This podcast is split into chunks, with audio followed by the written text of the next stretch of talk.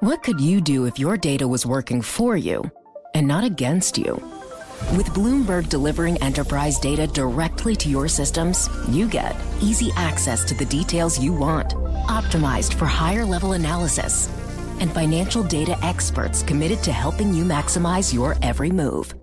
Our data is made for more, so you can show the world what you're made of. Visit Bloomberg.com slash enterprise data to learn more.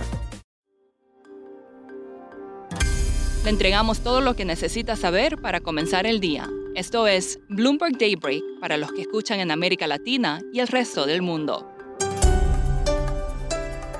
Buenos días y bienvenidos a Bloomberg Daybreak América Latina. Es lunes 4 de septiembre de 2023, soy Ignacio Liberadol y estas son las noticias que marcarán la jornada.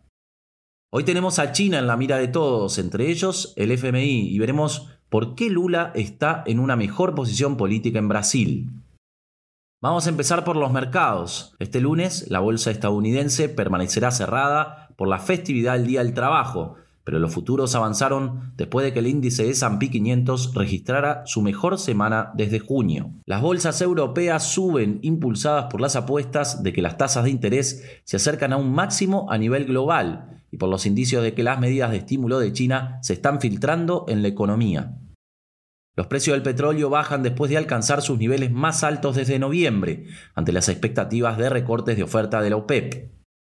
Grandes inversionistas en bonos están apostando a que la Reserva Federal ha terminado el ciclo alcista de tasas. Jeff Rosenberg de BlackRock dice que los bonos del Tesoro a dos años son una compra a gritos. Las acciones chinas subieron impulsadas por las del sector inmobiliario debido al optimismo sobre el estímulo y en medio de señales tempranas de un repunte en las ventas de viviendas.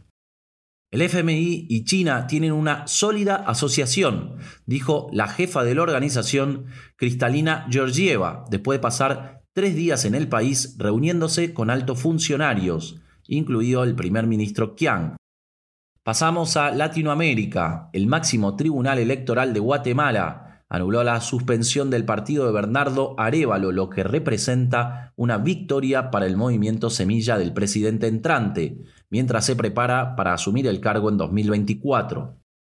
En Colombia, el presidente Gustavo Petro propuso un nuevo subsidio al transporte público que lo haría gratuito para muchos, dado que el subsidio se distribuiría entre los ciudadanos según su clase social.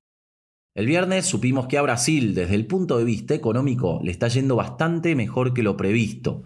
Por ejemplo, el PBI en el segundo trimestre creció 0,9% frente al trimestre anterior, tres veces más que lo previsto.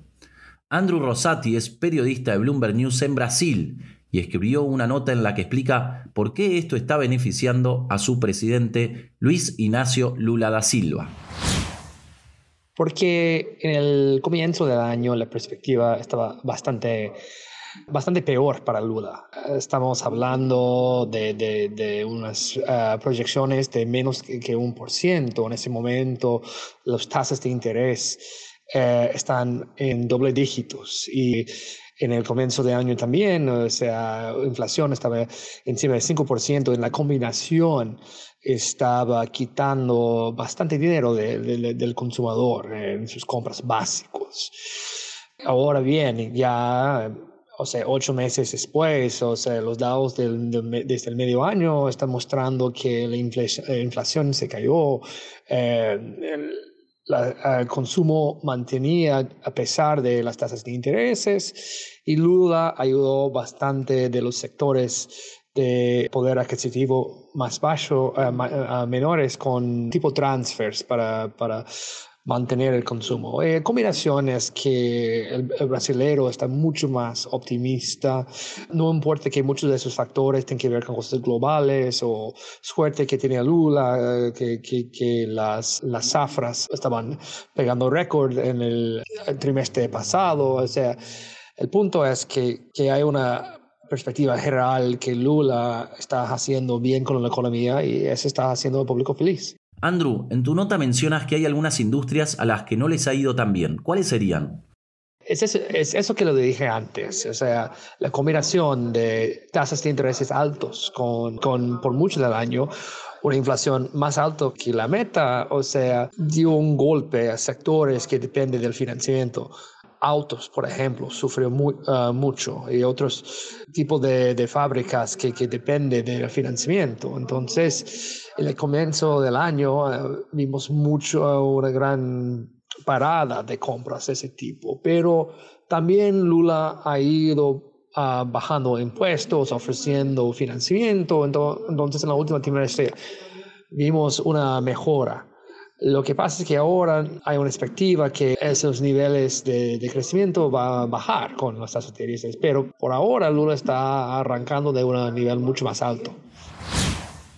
Para terminar, los diamantes cultivados en laboratorio están provocando la caída libre de los precios en un segmento clave del mercado de las gemas, las piedras de 1 a 2 quilates, que son muy populares en los anillos de compromisos de Estados Unidos. La compañía De Beers redujo los precios en la categoría de diamantes en bruto que produce este tipo de gemas en más de un 40% el último año.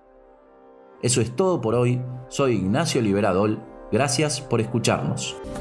Para conocer todas las noticias que necesita para comenzar el día, revise Daybreak en la app Bloomberg Professional, donde puede personalizar las noticias que desee recibir. También puede suscribirse a la versión solo audio en Spotify, Apple Podcasts o la plataforma de su preferencia. Eso es todo por hoy. Escuche de lunes a viernes Bloomberg Daybreak.